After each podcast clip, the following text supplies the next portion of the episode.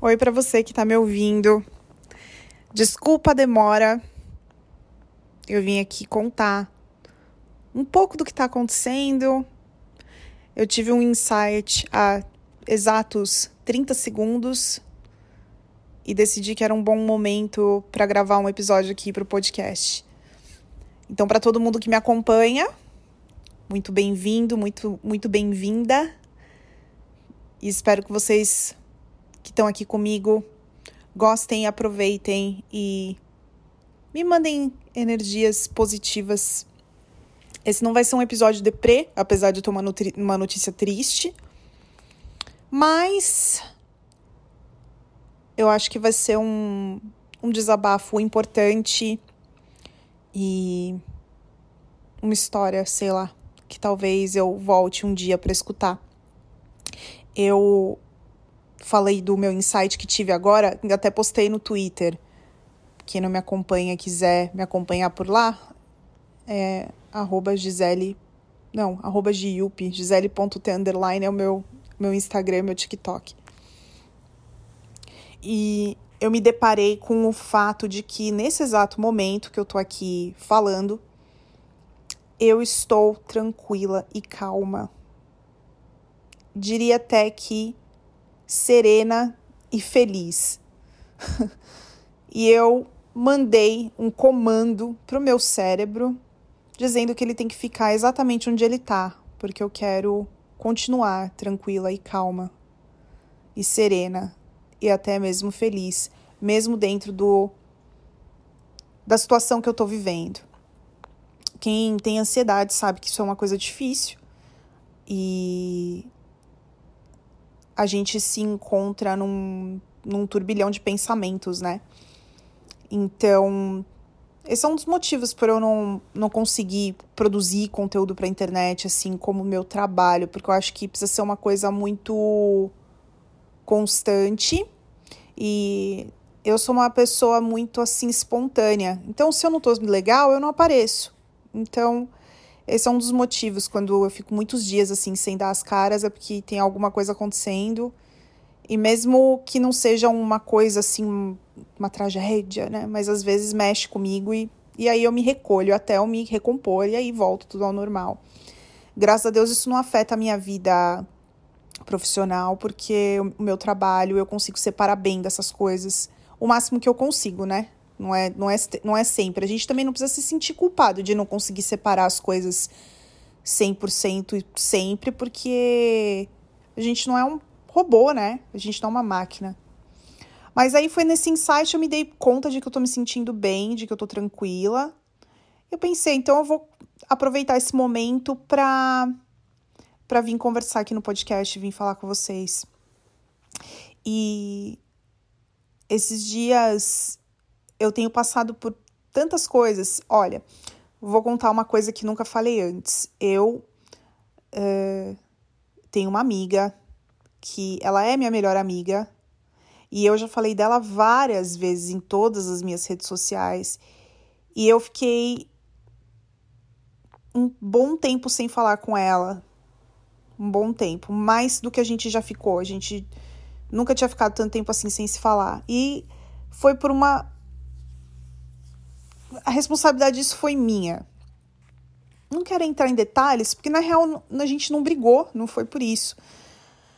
Mas eu precisei me recolher, né, dentro desse turbilhão, e aí acabou que isso respingou em cima dela, sabe?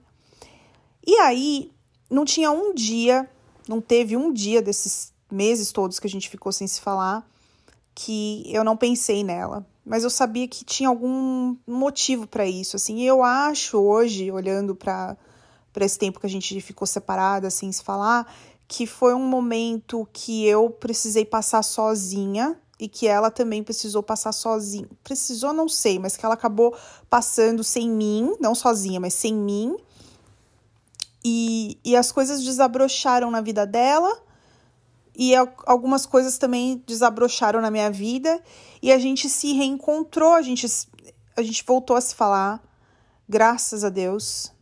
Eu, foi uma situação tão estranha porque eu tava com vergonha, eu queria eu, várias vezes quis falar com ela, mas porque, como tinha partido de mim essa distância, eu fiquei sem saber como fazer isso. E aí ela me procurou, e aí aquilo foi como, sei lá, como se tivesse um. Como se tivesse, assim, sido um, um raio de sol muito poderoso encostando numa escultura de gelo e aquilo derreteu na hora, sabe? Como se qualquer qualquer obstáculo que tivesse impedindo a gente se comunicar tivesse acabado ali naquele momento. Foi uma coisa muito doida. E aí a gente voltou a se falar e a gente é amiga desde a época da faculdade, de muito antes de eu vir para os Estados Unidos. E a gente sempre teve uma na vida da outra, assim, de uma forma muito intensa. E eu sou muito grata à vida dela. Mesmo. Sempre, sempre torci muito por ela, pela felicidade dela. E ela não é o tipo de pessoa que ficou ouvindo, sabe, meus. Eu não tô falando isso porque ela vai escutar. Imagino que ela não vá. Mas eu fiquei muito feliz. E aí eu fiquei pensando, eu, o ponto todo de eu falar desse, dessa história não foi nem tanto. Não é nem tanto porque eu quero ficar falando publicamente do que aconteceu ou dos meus sentimentos por ela, mas porque eu, eu fiquei com uma pulga atrás da orelha, sabe? De tipo assim, por que agora? Por que que, por que, que a gente voltou a se falar agora? E aí, não, não sei por que eu fiquei com isso na cabeça, assim, sabe? Foi um pensamento que me veio, assim, de sabe quando você começa a perceber que na vida tudo acontece por uma razão? Tudo acontece, tá, eu acredito que as coisas elas não estão elas não estão desligadas umas das outras, sabe? Parece que o fluxo da vida, assim, as coisas vão e voltam e vão e voltam, e eu acho que é, é sempre por um motivo. E aí, eu acho que eu entendi o motivo. É, na semana passada, bom, eu não sei se você me conhece daqui, não sei por que, que você está ouvindo esse podcast, não sei de onde você me conhece ou quanto você me conhece. Então, para dar um pouco de. para situar quem não faz ideia, eu moro sozinha e tenho dois cachorros, o Gucci e a Lubi. E eles estão comigo há nove anos. E na semana passada eu descobri que a que a Lubizinha vai nos deixar. Então, é muito difícil porque essa é a parte triste, tá? Da história do podcast. Se você não quiser ouvir, pode parar agora. Não vou ficar dando muito detalhe, mas assim, nem quero, nem quero que fique uma bad, né? Também não quero ficar falando muito dela, porque senão não vou aguentar e vou acabar chorando. Mas descobri que ela tá com tum dois tumores no pulmão, nos pulmões, né? Então ela perdeu muito peso, etc, etc. Temos poucos dias, talvez algumas semanas aí pela frente juntas. Então eu não, desde quando eu descobri, que foi na segunda-feira dessa semana, é, eu não ponho o pé para fora de casa e não pretendo sair de perto dela não pretendo sair de casa só se for uma coisa muito urgente e não pretendo sair de perto dela. Então, tudo isso que está acontecendo na minha vida é, parece que se entrelaçou, porque essa minha, essa minha melhor amiga ela é uma pessoa que sempre teve animais, sempre teve cachorro, sempre teve bicho na casa dela e passou por várias perdas de vários animais né? Que eles cuidam como família mesmo, eles cuidam como se fosse membros, são membros da família, os bichos deles, assim como os meus são para mim. E foi interessante que ela voltou nesse, nessa hora, porque é a primeira vez na minha vida que eu perco uma parte tão próxima de mim. É, e estando perto, né? Eu perdi meu avô em 2015, mas eu tava aqui, e infelizmente para ir para o Brasil era inviável, a gente não ia chegar a tempo do, do velório, então foi muito difícil. É, mas assim, e os dois cachorros que eu tive antes dos meus cachorros foram os cachorros da nossa família. Um eu era muito pequena e era uma pastora que a gente teve. Eu era, eu tinha acho que 5, 6 anos, não, 6, 7 anos. A minha irmã era bebezinha. E a cachorrinha ficou doente. A gente teve ela por poucos meses, ela ficou doente, aí ela teve que sacrificar porque não tinha como salvar. E eu não lembro, eu, aquela coisa, né? Quando você é criança, assim, eu não tive essa experiência traumática de, de ver o cachorro ali, é, é, enfim, né? De, ou de ter que tomar uma decisão de sacrificar ou não. Assim, não, não foi uma coisa que eu tive que lidar, porque eu era criança e nem lembro. Eu lembro que a minha mãe falou: olha, a gente não tem mais e tal. E depois, adolescente, eu tive o Stallone, que era o meu boxer. E ele não, não pôde vir para cá com a gente. A gente deixou ele junto com uma família e ele, e ele morreu. E eu não tive é, também, de novo, esses, eu, claro, sofri das duas vezes, né? Então, assim, sofri, fiquei triste, chorei, tanto com a primeira cachorra quanto com, com o segundo, mas é diferente do que eu estando com a minha cachorra, que fui eu que, sabe, é, eu não sei, é uma, é um, a responsabilidade é toda minha e o sentimento também é todo meu. É uma coisa muito impressionante, assim. É... E aí, eu tive conversas com algumas pessoas e uma amiga, uma outra amiga, que é uma amiga que eu conheço há menos tempo, que é uma amiga muito querida, que mora aqui também, mora aqui nos brasileira, mas mora aqui nos Estados Unidos também.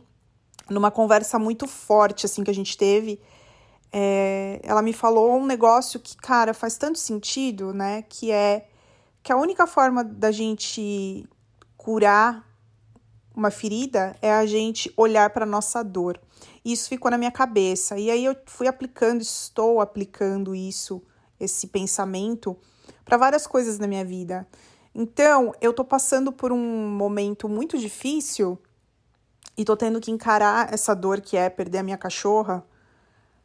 E